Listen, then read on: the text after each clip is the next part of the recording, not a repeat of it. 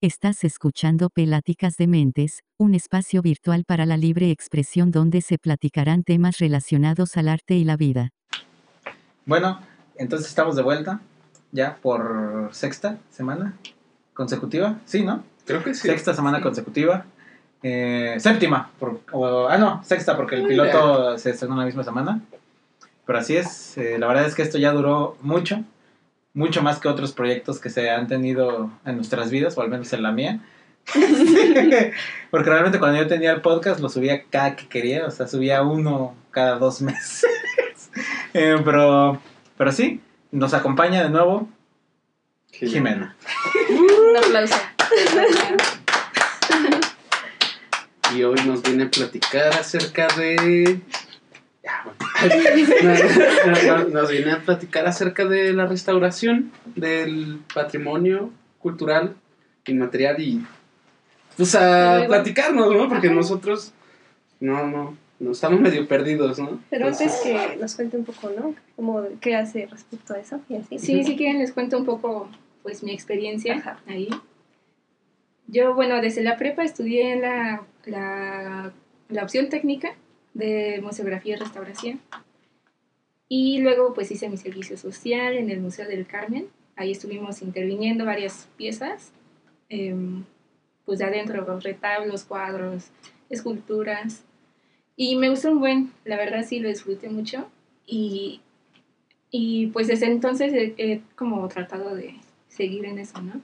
También hace poquito pues fui a hacer trabajo voluntario a Puebla y a Morelos.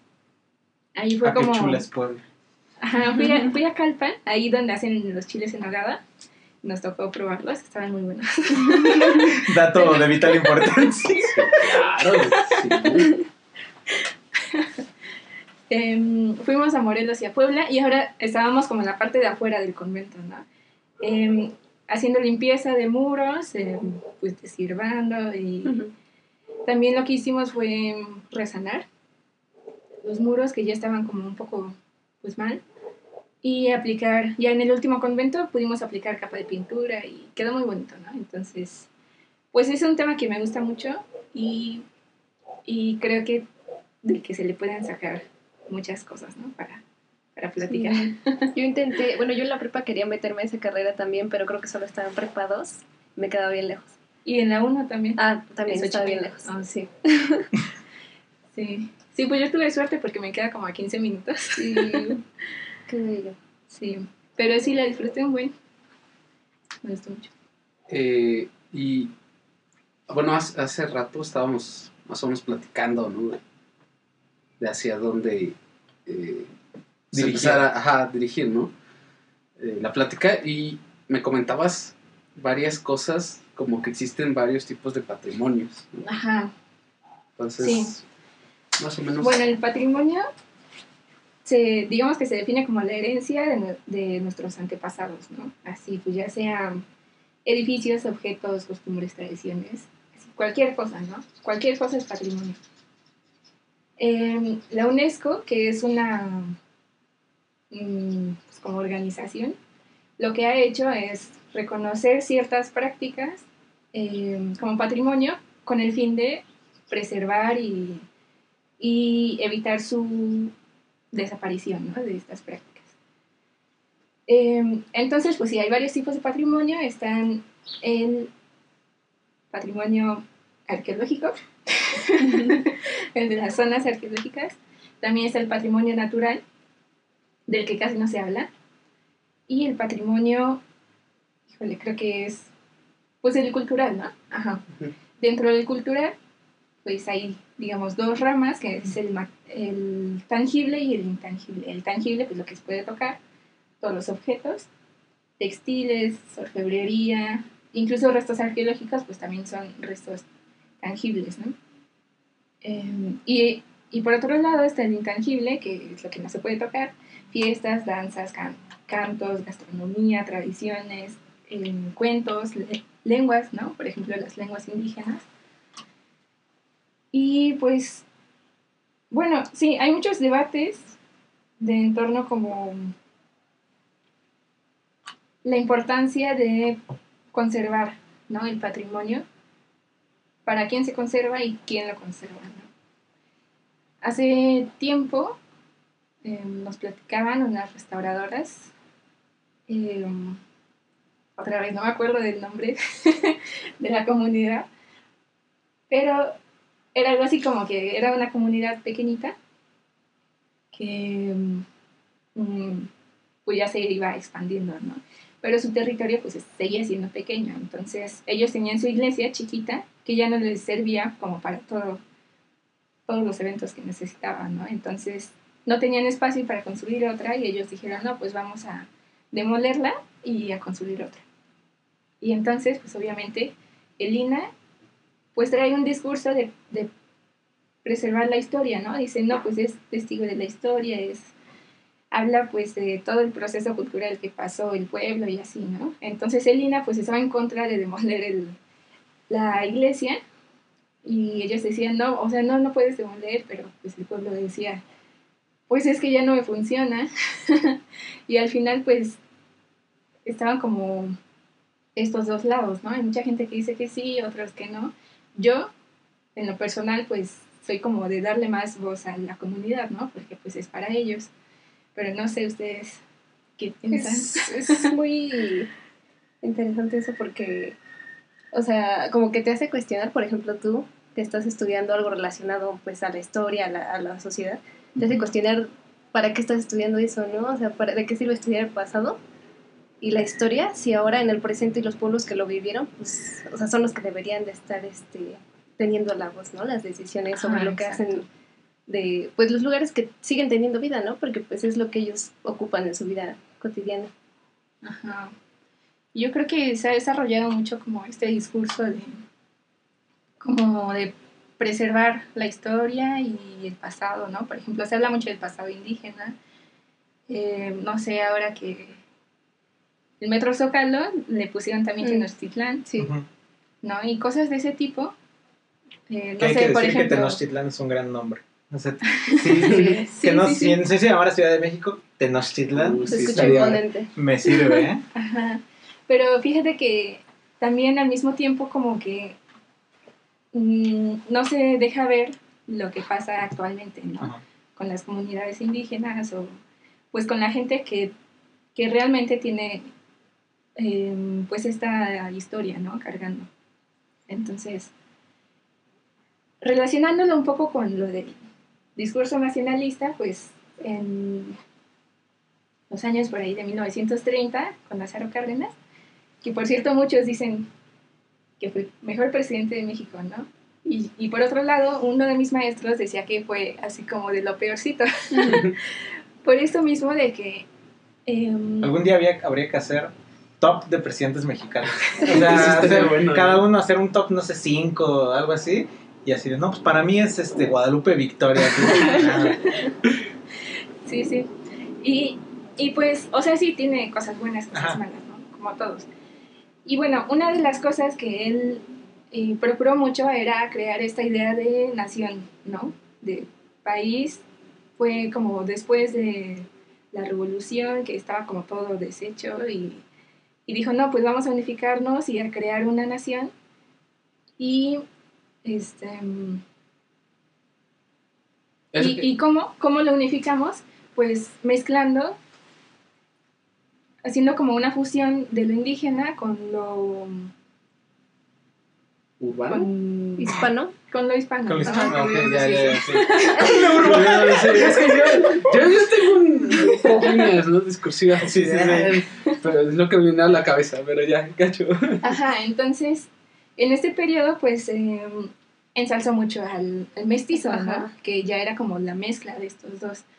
Pero entonces se hablaba mucho del mestizo y se dejó de hablar del indígena.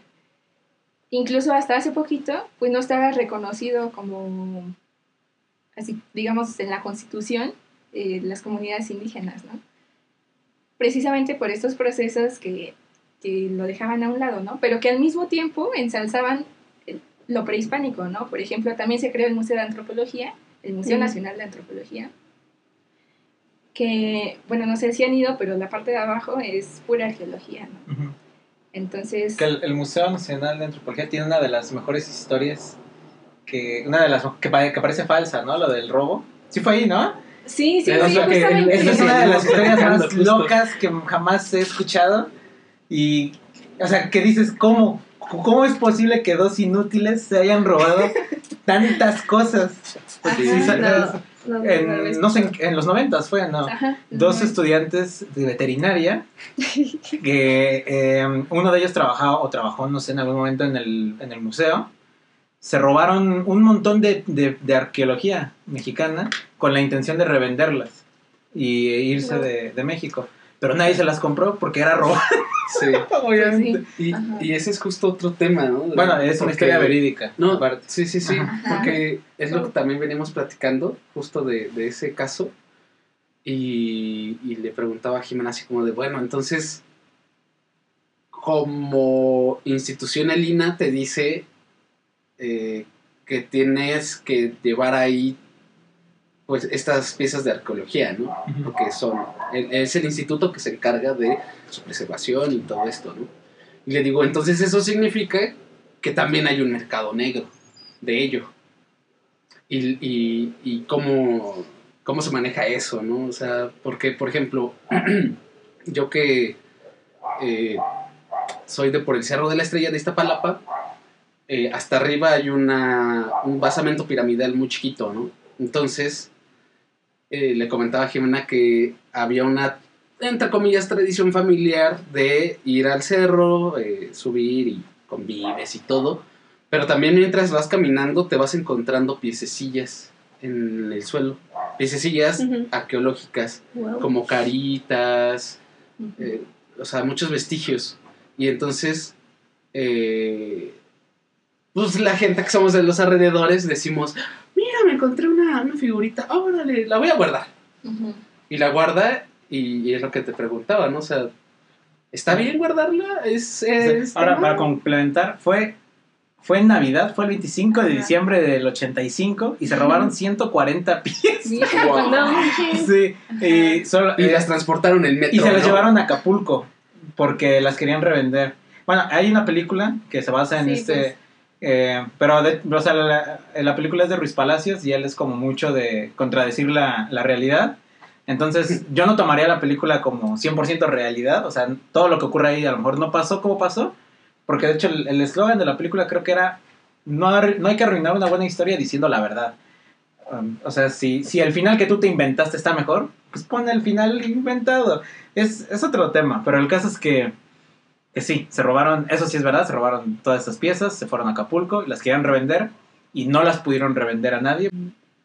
Pues ya cuando sacan sus piezas, llegan, creo que es llegando a Acapulco, las sacan y las limpian, ¿no? Y, y así, creo que incluso con el cepillo de dientes la Sí. tallan, una cosa así. Y yo cuando Ah, lo en, vi. en- en su casa, la están tallando con un, con, con un, no es un cepillo, es como un de esos que se usan para la ropa. Ajá, uno Sí. de estos, ¿no? Sí, sí, sí. bueno, pues, en teoría, si tú te encuentras una pieza arqueológica, lo primero, bueno, lo que no tienes que hacer es limpiarla, ¿no? No tienes que quitarle nada, ni la tierra, ni suciedad, ni nada, ¿no? Porque todo eso se investiga y también te dice, pues, datos históricos, ¿no? Em, bueno, a ver, espera, espera, espera. Es que tengo aquí mis notitas. Mientras un comercial, ¿no? Este programa está traído por ustedes gracias a Pfizer. No, Ajá, entonces, digamos que tú te encuentras la pieza y lo primero que te dicen es no limpies, no, no la muevas, no, o sea, déjala así tal cual. si no le sabe, no le le mueva. Sí, sí. En teoría eso es lo que se tiene que hacer, ¿no? Pero pues la verdad es que en México levantas una piedra y así aparece pues cualquier... Se la guarda. Sí, sí, sí, Hay, hay muchísimo, ¿no? Y el INA pues no se da abasto. Y es ahí donde entra también el sector privado.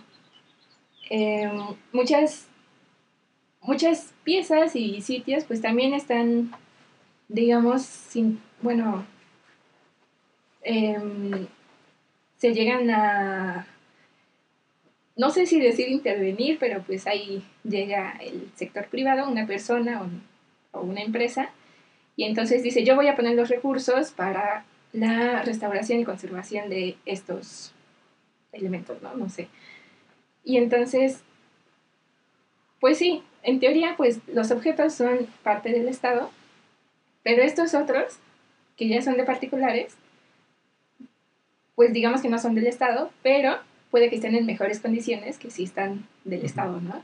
Porque el INA, pues, tiene muy poco presupuesto, que por cierto, pues este sexenio, pues, fue disminuyendo. La escuela de restauración le quitaron el 80% de presupuesto, ¿no?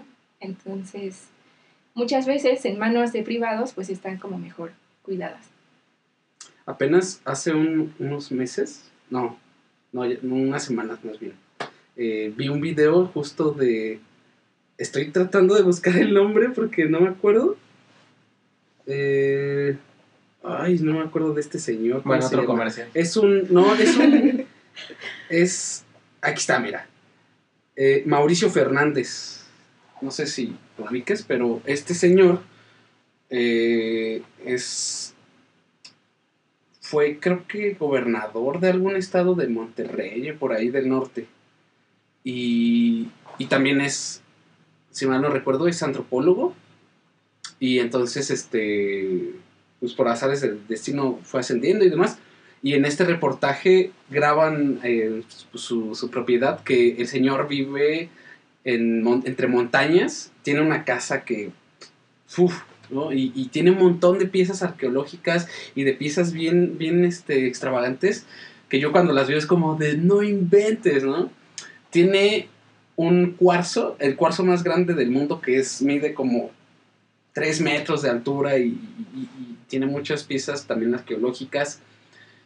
Y entonces ahí yo me cuestionaba justo eso como de, no, eso no cuenta como, o sea, no, tal vez no como un delito, ¿no? Pero es raro, ¿no? O sea, tener como... Es como la gente que tiene tigres de mascotas, ¿no? O sea, Ajá, sí, que justo. tienen leones o panteras y es como de, ¿por qué no estarían mejor en las manos de, no sé, un zoológico o algún lugar que se dedica a preservar estos animales? Sí. No sé si sea lo mismo en la arqueología. Bueno, dices que no, dices que a veces es mejor, ¿no? Pues a veces sí, porque el fin... Bueno, es que hay que pensar cuál es el fin, ¿no? Si Ajá. el fin es la conservación del objeto o si el fin es que esté con- Para todo público, para ¿no? todo público, ajá, o en su lugar de donde se encontró, o, ajá, sí, pues digamos en la misma comunidad donde se encontró. Porque también, bueno, a mí me llama mucho la atención cómo eh, nos gusta tener así piececitas. O sea, Ajá. Simplemente desde que vas al mar y te llevas las conchitas, ¿no? justo, que justo. dices, Sí, exacto, o sea, a mí me llama mucho la atención cómo, pues, como humanos, tendemos mucho a eso y pues eh, se lleva también a, a- a otros terrenos ya más este, institucionales, ¿no? O sea, como el INA, que le comentaba hace rato a Jimena que yo conozco a un señor que se autonombra como cazador de tesoros. ¿no? Y sí se dedica un poco mucho a eso. Un poco mucho, eh, ojo. Porque ni es mucho, ni es No, no, poco mucho, poco mucho, ¿no? Eh, a eso y entonces se, se va así de, de exploraciones y, y recolecta muchas cosas que me llegó a mostrar y sí es como de... ¿cómo él tienes- tiene, él tiene en su sala el penacho de Moctezuma. Ah, sí, casi, ya lo casi. recuperó. No sé cómo llegó a su casa, pero Sí. tiene un penacho. Sí. O sea, no, sí tiene unos baúles enormes y, y- y con figuras así de jade y, y- y es como de que nuestro tendría que estar en una institución y no en un baúl así todo pues, En un baúl con una estampa de los Pau Patrón. eso, eso me recuerda eso que dijeron a... No me acuerdo qué museo es, pero pues supongo que lo conocen, el de Inglaterra creo, donde hay un buen de cosas, pues de un buen de culturas, ¿no? Que Sí, sí. pues obviamente fueron robadas. Justamente. y, y, o sea, creo que su argumento para mantenerlas ahí es que dicen, no, pues es que nosotros las, las conservamos y, y este museo está abierto a todo público y todo, ¿no?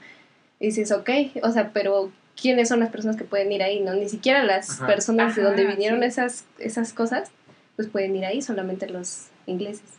Entonces, pues ahí como que pierde un poco el sentido, que su objetivo sea solo conservar las cas, sino... Ajá, ¿para qué se conservan? no? Ajá. Sí. Sí, Sí, pues, perdón. No, no, no, no. Es que Ah. Ya me voy a dormir. Estamos grabando, perdón. em, como lo del penacho de Moctezuma, Ajá. ¿no? Ajá. Ese está en Austria, que por cierto, si, así, ¿Si van? si van, Recupérenlo. Que Como en el metro, eso. llévensela. ándale, lo pasan por arriba. Si por lo vas por arriba. No, pues, Como en un avión, como árbol de Navidad amarrado así. Oh. Bueno, continúa. pues iba a decir que, ah, no, que si van al Museo de Tecnología en Viena, Ajá. bueno, nosotros entramos gratis como mexicanos, ¿no? Ah, sí, sí, ya viste. Ajá, sí. eso. Y Cuando Pero- vaya. Pero como mexicano tampoco puedo ir. Tampoco voy a ir, bueno.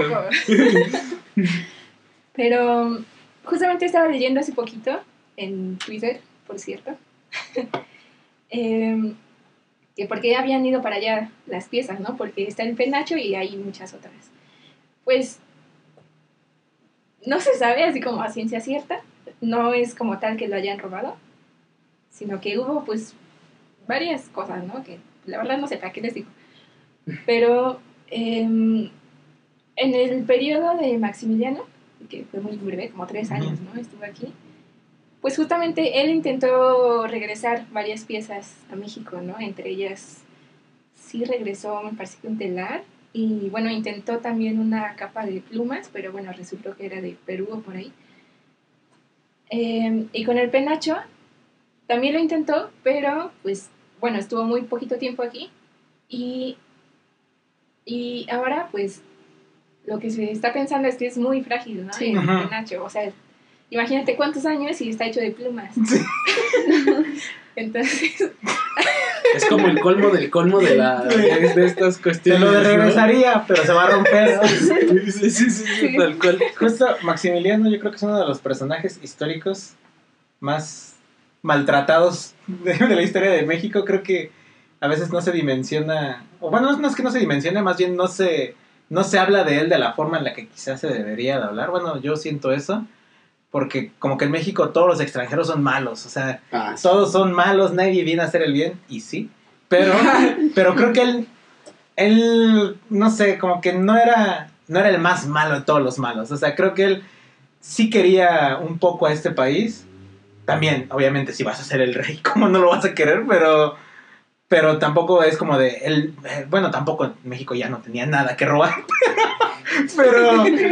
Ya que le quitas, Sí, ya, ya llévate a los mexicanos. Yo supongo que, o sea, es lo que digo, o sea, yo creo que él, la historia no le hace, no le hace bien a su figura a veces, o sea, siento que, que nos, que en, en la educación básica, básica te lo enseñan así como, no, es que ese güey, sí, sí se pasó de lanza, ¿qué hizo? Pues algo, o sea, Ser extranjero. Ajá, es es- como que- era austriaco y después lo traicionaron y lo mataron. F. ajá, siempre te ponen como, eh, o es bueno o es malo, ¿no? Ajá, sí. Y, y pues no, o sea, pues no Hay es como, ¿no? Ajá. es como una mezcla de ambas, Sí. ¿no? Y sí, yo también pienso que Maximiliano pues hizo muchas cosas aquí. También se preocupaba como por la educación de los indígenas y cosas así. Y al final pues lo fusilaron, ¿no? Y creo que Lo- fue Benito Juárez. Ajá. Benito Juárez lo mandó a fusilar. Ajá, La- y cómo se ensalza Sí. Benito Juárez. Ajá, y, just- y le, y le hizo tan mal que su mujer, Carlota, pues terminó en un estado deplorable de salud mental. O sea, e- era una mujer que terminó sus días encerrada en una habitación del, del dolor y del trauma que le causó eso. Bueno, Y no sí. se sabe si fue eso, ¿no? Pero Pero puede ser Sí, una de las razones, ¿no? Ajá, Ajá, o sea, sí, no, si, me- si alguien me dijera, fue eso, es como, de, puede ser, o sea, no la conozco, ¿no? Como para... No, güey, no, le No le voy a preguntar, No es como que, ah, voy, voy, voy al pan. Ay, hola. Sí, Oye, ¿cómo sentiste esto? Sí. de- No. lo de ya. tu marido, ¿cómo Ajá. fue? ¿Cómo estuvo? A ver, cuéntame. Sí. Imagínate a Pedrito sola, ¿no? Ahí entrevistando. No, no, no, no, Es, es justo el meme que se hizo esta semana de Jordi Rosado, que es Ah. como que le saca las confesiones criminales a las personas como, de, a ver, pero Benito, no manches, o sea, ¿sí lo mandaste a fusilar tú? A ver, ya. De neta. Sí, de neta. Ah, sí. Meme que decía eso. Bueno, Entonces, ¿tú sí mandaste matar a Colosio? Y ¿A. Paco Stanley? Sí, sí, Jordi, fui yo. ¿Por? Sí, es, es otro tema de la del que algún día podríamos hablar de la complicidad mexicana en tapar crímenes que todos sabemos. Sí. Bueno, no, quizás no esos crímenes que son tan acá, pero lo, por lo que se hizo viral esto de este señor productor de, de novelas, Ah, este. eh, Luis de Llano, Ah, ajá, que confesó que, que estaba enamorado, o sea, ese, ese pana literalmente se puso en un micrófono y dijo, sí, yo estaba enamorado de esa niña de 14 años. ¿Cómo. ¿cómo dices eso? Sí. Y, y no pasa nada. Y luego la gente así de, ay, pero eso ya sabíamos. Ajá. Nadie Sí. dijo nada. ¿Por qué lo dices como de, ah, sí, sí, sí, yo sabía que Luis de Llano era... Y él le lleva como 10 años, ¿no? No, le lleva como 30, no, como 20 años, porque él dijo que tenía 36, creo. No inventes. wow. Sí, es... Sí. Pero bueno, eh, Moctezuma. Bueno. Ajá. Moctezuma también. Le quemaron las patas. Ajá. Sí. Como el diablo.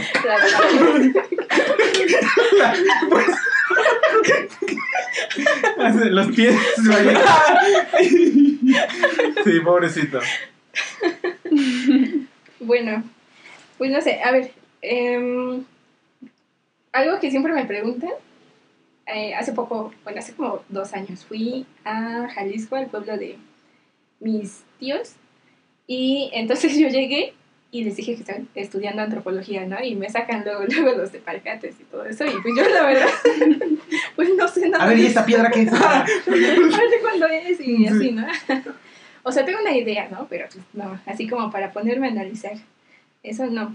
Pero lo que mucha gente, como lo que me preguntabas, este, no sabe es, pues, qué hacer si te encuentras eso, ¿no? Entonces, pues el INAR, en teoría, si te lo encuentras, pues sigue siendo tuyo, pero tú lo registras ante el INAR, ¿no? Si tú lo tienes, pero registrado, no es, no hay ningún problema, ¿no? No hay delito. No, no hay delito. O sea que sí puede haber delito si tengo algo no registrado. Ajá. Pues sí. Pero también Bueno, supongo sí, que depende sí. qué sea, ¿no? Mm, O todo. No, pues Cae. es que para saber qué es, primero tiene Ah, que bueno, que registrarlo. Ajá. Entonces tú lo registras ante el INAH, porque muchas veces esos objetos que se encuentra la gente, pues sí son como muy significativos en, pues, en la historia, ¿no? Es como que completa cierto pasaje, no sé. Yo me encontré una pluma de penacho. Volvió hasta acá. Ajá, sí. Y Y, ah, lo que sí es ilegal es ponerte a excavar, así, Como lo que hace este señor que le, que le digo, Aquí confesando delitos, ¿no? Medio. Sí. Ajá, si te pones a buscar restos arqueológicos, ya sea excavando o así como en la superficie, pero así como tal, ponerte a buscar y, no sé, irlos juntando y así, eso sí es ilegal. Rayos, ¿puedes Incluso- contar eso? o sea, lo que la anécdota que contarlo del señor. es que es que es mi tío, ¿verdad? Ya bien mal. de mi papá. Ah, no, no, no. El primo de un amigo. Así es.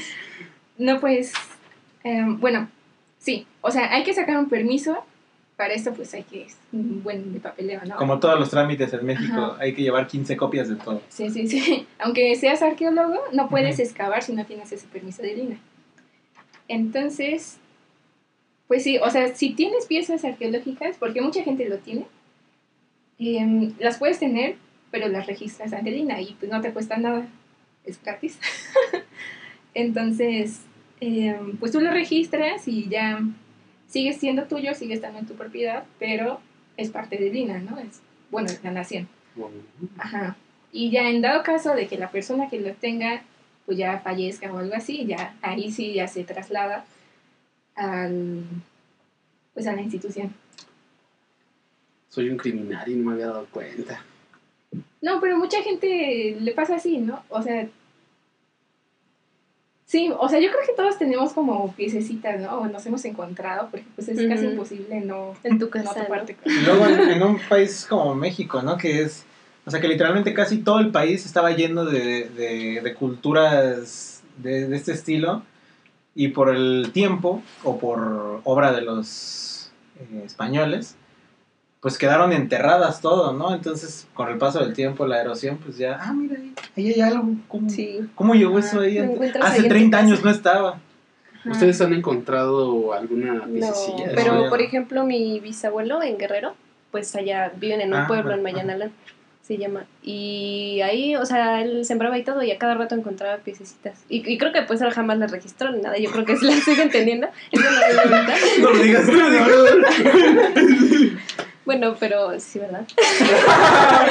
no sé, o sea, es algo que me cuentan, ¿no? Tampoco es como, son historias de familia.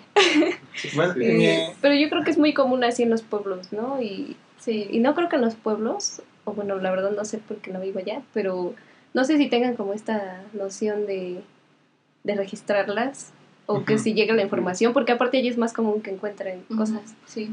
Sí, no, o sea, yo creo que es algo que casi no se sabe y existe mucho el miedo a que, pues, a que Sí, no se detengan o algo que así. sea ilegal, ¿no? Ajá, que sea ilegal o que te lo quiten. ¿no? Porque también dices, no, yo lo quiero tener ahí, pero no, el INE no te quita nada. Se lo quiero dar a mi perro. ¿no? Ajá, y, y también hay que cuidar pues que estén en buenas condiciones, ¿no? Justamente mi abuelo trabajaba en la compañía de luz, cuando existía la compañía de luz, este, la Luz y Fuerza. Luz y Fuerza, ajá. Y eh, había una historia de que unos trabajadores de Luz y Fuerza, cuando estaban haciendo una instalación en el centro, se encontraron un, no sé qué, o sea, era una pieza arqueológica, pero grande, no cómo se llama. Y lo peor es que esa historia me la contó mil veces. Seguramente me estoy viendo decepcionado. Nunca me pusiste atención.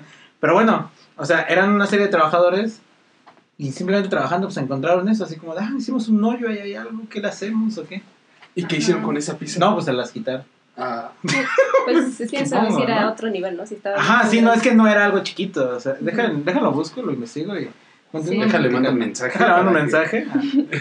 Sí, pues muchísimas obras que se hacen, no sé, a la- en la construcción de plazas o cosas así que hay que excavar, pues se encuentran eh, piezas arqueológicas, ¿no? Entonces hay memes, hay muchos memes, ¿no? De, de como quién está arriba de quién, ¿no? Si el ingeniero o el arquitecto, no, pues el arqueólogo, porque se encuentran piezas arqueológicas o vestigios o cosas así, te clausuran la obra y ujú. ya no puedes hacer Sí. nada ahí.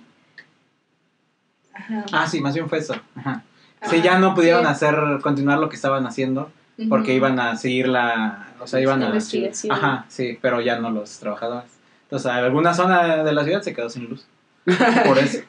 Yo creo que por mis rumbos, porque ahí casi no hay luz, oye. Se va muy seguido. Nah. Puede ser, puede ser. Mm. Sí.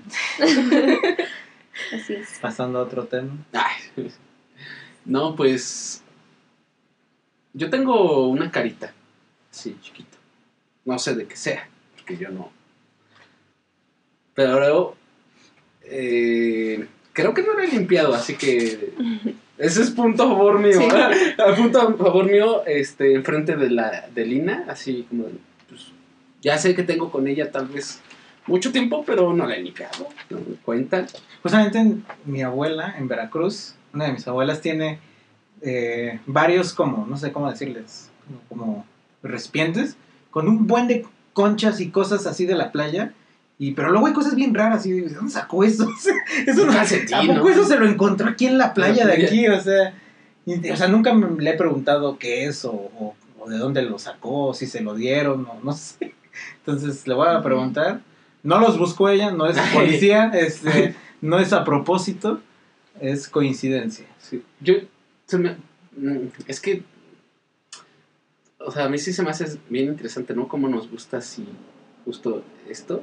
Porque, por ejemplo, yo eh, junto monedas. O sea, me salgo a Yo botear. también se llama ahorrar. Ajá, O sea, sí, sí, justo, Mucha gente lo hace.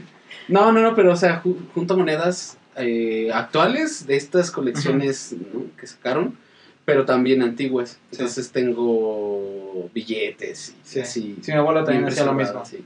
Que pues ya sé que no valen nada. Ajá, Tal vez. es que yo nunca he entendido, es como, por ejemplo, alguien dice, no, es que yo tengo esta moneda que es de 1890, vale 10 mil pesos. Como, Yo tengo este cheto que tiene ajá, forma de. cheto en forma de San Judas. es como, de 3 metros, de ¿no? tres metros. No, pues hasta yo lo compro, un cheto de 3 O metros sea, pero con tú, forma tú, de. tú podrías decirnos algo sobre eso, o sea, de, ¿esas cosas sí tienen algún valor o simplemente la gente decide darles valor. A ver, me perdí un poquito. O sea, por ejemplo, es- eh, estas monedas antiguas o billetes antiguos, ¿realmente tienen algún valor más allá de lo que valen? O sea, de un billete de Del 10 pesos. económico, Ajá. sí, sí, tiene un valor histórico. Y es algo que también toma en cuenta, pues, por ejemplo, la UNESCO. Em, pues, por cuántos eventos ha pasado, o, o, ajá, que si da cuenta de, por ejemplo, pues no sé, ahí sí tiene el rostro de un presidente o cosas así, pues ya tiene un valor histórico, ¿no?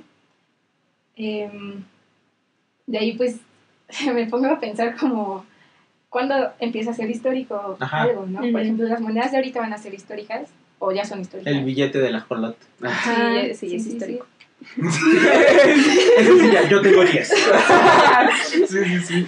Yo no tengo ninguna de esas del Yo sí ajolote. tengo uno. ¿Sí? No lo he gastado, obviamente. Porque ese moradito No. está bonito. Estoy esperando a que llegue mí. Sí, yo también. Vivo con la esperanza. ¿Tú tienes Sí. alguno? ¿Del De ajolote, ajolote? del Sí, ahí traigo uno. Ahorita se los muestro. Yo hubiera sido. Ah, bueno, sí, no. No, no es cierto. Como, No es cierto, Ina, no, como no, su no. historia del asalto. Tengo los 50 pesos. Sí, sí, son estos. Sí, sí, sí, tal cual. Es cuando se le haga suficiente. Te regresan los 50. No, no, no No, era para tanto, no era para tanto. tanto. Ay, no. Bueno, hubiera sido que. Que no lo regresaran. Sí. sí. Pero entonces sí tienen un valor agregado. Ah, bueno, pero el punto era de que es histórico, ¿no? ¿En qué momento se determina? Sí. Y algo que decías ahorita con lo de las colecciones, algo que veíamos en mis clases de museografía, pues era que así se empezaban los museos, ¿no? Con Ajá. colecciones. Entonces ya decíamos, no, pues sí, yo colecciono esto y el otro. Ustedes coleccionan algo. Derrotas en la vida, nada más. Fracasos. No sé, podría decirse que libros. Ah, Igual, bueno, por yo... ejemplo, eso Ajá. también tiene valor histórico porque, por ejemplo, los... Ves que hay muchas librerías de viejo, ¿no? Así Ajá. como en el sur. Este, pues son, son libros que sí son muy, muy viejos, ¿no? Que ya se están deshaciendo y pues están baratos, están ahí, o sea... Pero yo cuando los compro y llegan a mí, realmente siento que tengo un tesoro porque son del, no sé, hace dos siglos. Bueno, no, hay, hay pocos, ¿no? Pero, pero, pero sí hay libros que tienen muchos años. Y, o sea, eso también tiene un valor histórico a ese nivel. No. Porque, No por ejemplo, hay quienes, eh, no sé si es dentro de tu misma rama, que restauran libros, ¿no? Ajá. Y no sé, no sé qué les hacen, pero... Justamente estaba pensando porque yo, o sea, no, no, no, es, no tiene nada que ver con el valor histórico ni nada, pero yo colecciono películas. No me había dado cuenta, o sea, apenas las conté y dije, ¿por qué tengo tantas? No es- Estoy mal. No es necesario, las tortugas están muriendo, no necesito tener tanto plástico.